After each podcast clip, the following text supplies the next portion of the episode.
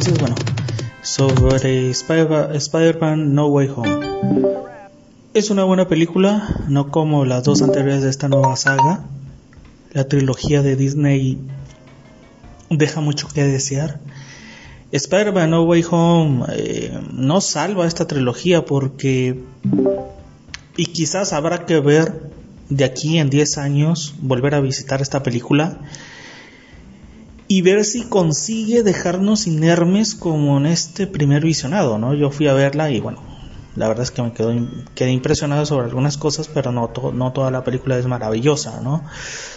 No calma eh, lo berreta que fueron las dos anteriores.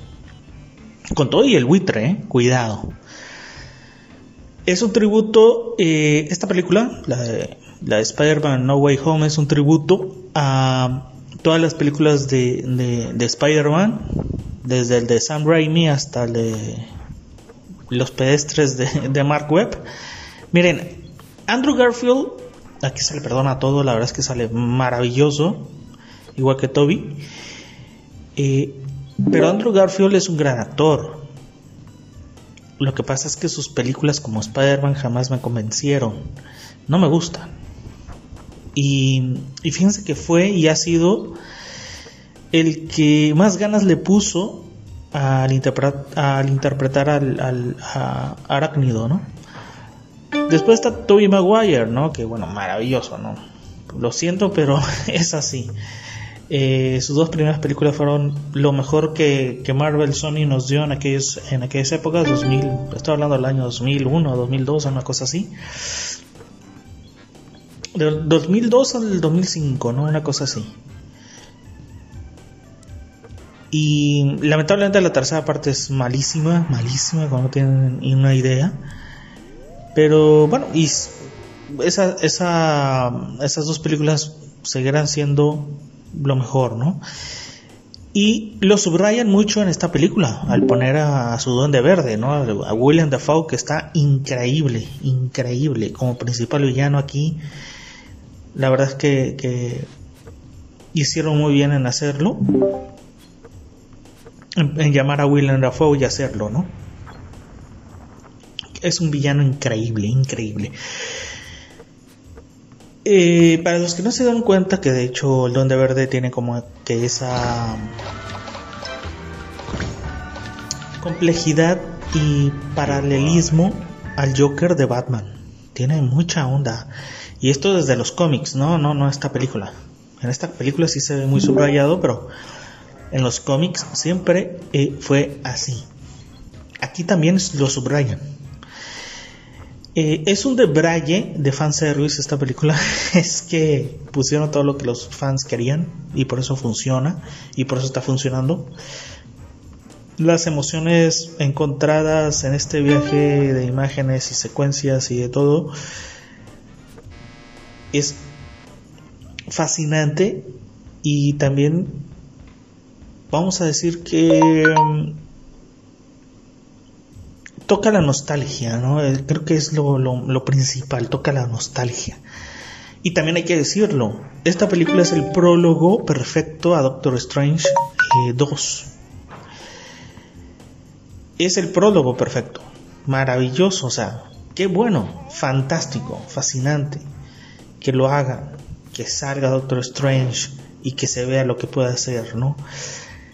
Eh, más un poquito más adelante voy a hablar un poco de, lo que me gusta, de lo que no, lo, o sea, lo peor y lo, mejor de la película, porque lo merece, merece tener como que esa dicotomía. Que yo, yo, yo espero mucho Doctor Strange 2, es lo que más espero. Eh, por ahí, por ahí está diciendo Wolfman, que la película le encantó, le fascinó y le pone sin cosa que ya tiene su calificación ahí, este, el Wolfman. Eh, los efectos especiales a mí eh, es que a veces chirriaban y otras veces no. Por ejemplo, la escena de la muerte, la, la escena esta de la muerte de la tía May, más oscura no pudo ser. ¿eh? Y luego la pelea final entre los tres Spider-Man y los cuatro villanos eh, que es Electro, Sandman, Lagarto, bueno, con tres, tres villanos.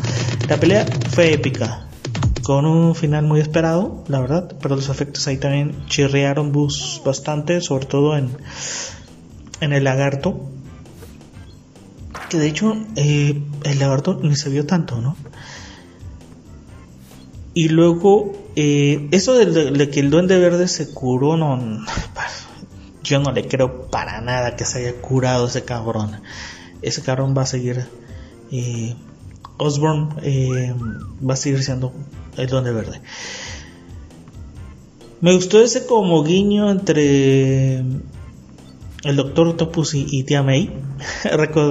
me recordó mucho aquel cómic que en donde se casaron ¿no? Que fue el, Doctor Octopus, fue el, tío de, de Peter Parker, imagínense. Este.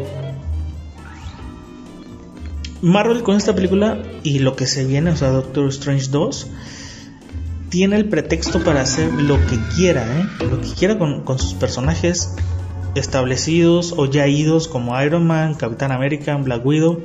Y también pueden cambiar, aquí es el perfecto el, eh, el perfecto pretexto, ya se me va a trabar la lengua, el perfecto pretexto para cambiar a Black Panther ¿eh? a su antojo. Y nadie va a decir nada, ¿no? Lo tomarán como, como pretexto de que el multiverso cambió todo, ¿no? Y nadie va a decir nada. Nos vamos a tener que quedar callados completamente sobre ese, sobre ese tema, ¿no? Ah, lo mejor, a ver, lo mejor la hermandad entre los Spider-Man, o sea, entre los actores de distinta época que interpretaron al personaje, aquí se ven interactuando de una manera magistral y me encantó. Eh, la pelea entre Doctor Strange y Spider-Man en la realidad espiritual y, en la del espejo, bien logradas, ¿eh? muy bien logradas. Aunque exageraron eso de que Spider-Man le gane a Doctor Strange.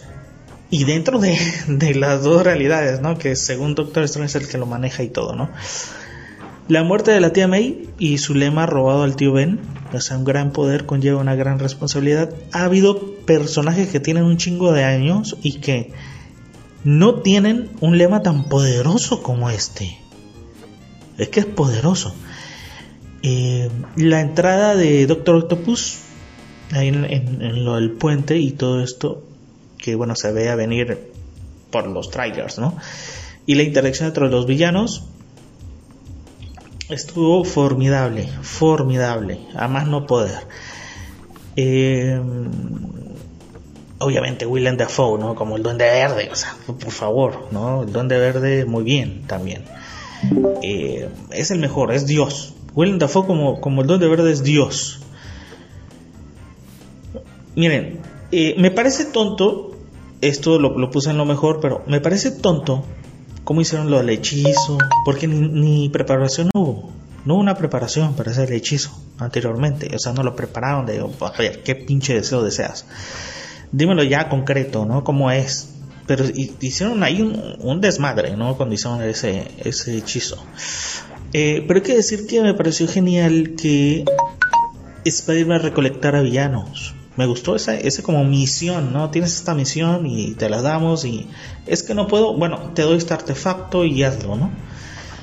Y, también donde los encapsularon a los villanos, maravilloso. Eh, también me gustó mucho cómo Doctor Strange capturó el hechizo, eh, lo metió ahí como si fuera una, especie de gema del infinito, ¿no? Ahí dentro de, un eh, cubo de un cubo más este como profano de hechizo, ¿no?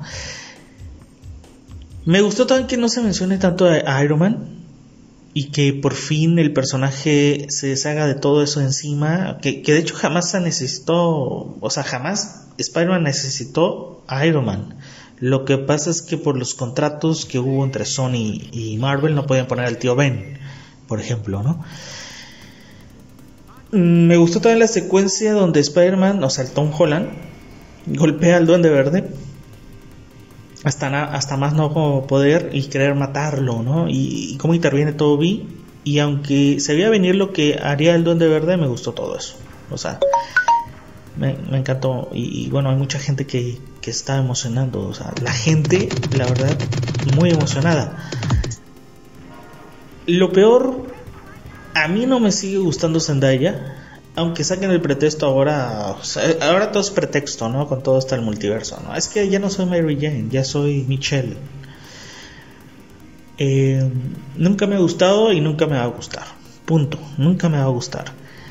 Eh, la estupidez de, de, Strange en lo del hechizo, o sea, de nuevo, caer en ello, ¿no? O sea, con la vasta experiencia que tiene como, como doctor el, el, Stephen Strange, y no saber manejar, ni preguntarle a Peter, oye, a ver, vamos a sentarnos a platicar y mira, vamos a darme, dame algo concreto y por qué lo quieres, ¿no? Porque de, plano, después dice Peter Parker por qué lo quiere, ¿no? Y se le hace una estupidez al Doctor Strange por qué lo quiere. O sea, quieren entrar a una universidad y, no lo dejan entrar ni a alguien de sus amigos porque él es Spider-Man. Bueno, estupidez completa, un caos idiota. La trama, que aquí lo puse como peor porque es tonta, y se infló bastante y se sigue inflando gracias a youtubers berretas. La verdad es que en la película, esa trama eh, un niño de 8 años a lo mejor lo pudo haber hecho mejor.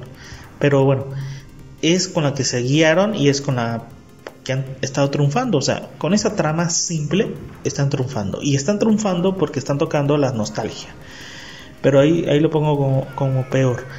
Eh, me pareció bueno las emociones entre amistad y todo este pedo entre Parker, Michelle, Ned. Pero por momentos me pareció forzoso y por otros momentos me pareció bastante fresa, ¿eh? bastante fresa.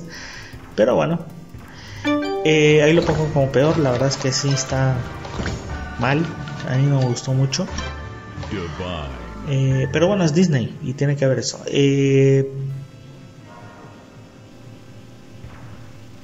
creo que el final no me gustó, o sea, el final, eso de todo olvidado y perdonado y sin querer inmiscuirse otra vez en las vidas de, los demás, el, eh, Peter Parker, eh, persona gran, gran, gran, pero gran estupidez. Gran estupidez. Porque eran tan amigos y todo el pedo. Y, bueno, ya es que se olvidó todo, ya para qué voy a volver a establecer esa amistad y por qué voy a volver a... Mejor sigo solo, ¿no? Como quien dijo, como quien dice, perdón, como... Como el Andrew Garfield, como el Pete como el Toby Maguire, ¿no? El, Peter Parker de Toby Maguire. En conclusión, yo, eh, como fan, y se escucha el eco a todo lo que da, ni modo, o sea, estoy en un cuarto súper vacío, pero no importa. Como eh, como fan le pongo 4, sí, como fan le voy a poner 4, mejor. Y como crítico va un 3. Un 3 de 5 puntos, ¿eh? O sea, 5 puntos de lo máximo. Como fan le pongo 4 y como crítico 3. Este. No, porque esta crítica sí la hice lo, peor y lo mejor sí la escribí yo. O sea, pues la escribí, me senté y bueno.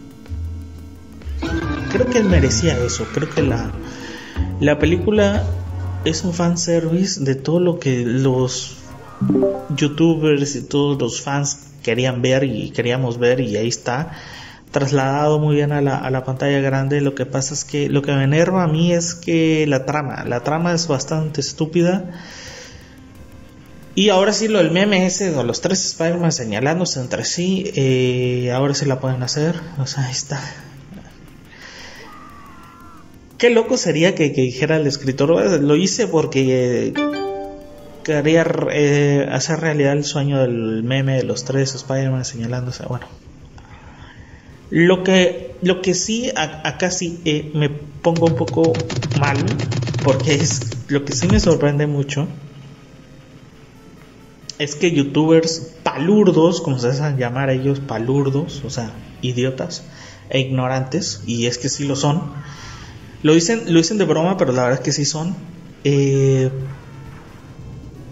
a veces se autonombran como los que saben mucho ¿no? del, del cine de, cómics, eh, del cine de superhéroes. Me sorprende bastante que no sepa nada sobre el arácnido y el éxito que tuvo, porque hay que decirlo, lo, lo que más le pegó a Marvel fue Daredevil Los Cuatro Fantásticos y Spider-Man. Nunca, nunca en la vida, en los cómics, nunca en la vida les pegó los, los Vengadores. Ni los Defensores, ni los Defenders, pues. O sea, fue Daredevil, Los Cuatro Fantásticos y Spider-Man. Y Spider-Man creo que se multiplicó la, el éxito por la serie de televisión, la serie, la, live action, la serie animada y todo eh, el merchandising que tiene Spider-Man.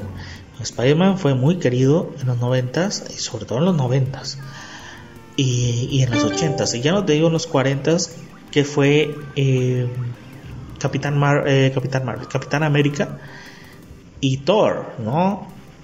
Fueron como que los, los máximos. Pero bueno, ahí están este, estos youtubers eléctricos que se autonombran críticos y conocedores del cine, de superhéroes. Hoy, con esta película, demuestran su ignorancia nefastos esos canales aberrantes, berretas, pedestres, asquerosos y putrefactos. Bueno, con esto creo que termino con, con la reseña. Ahí tienen la reseña del Spider-Man. Nos vemos, cuídense.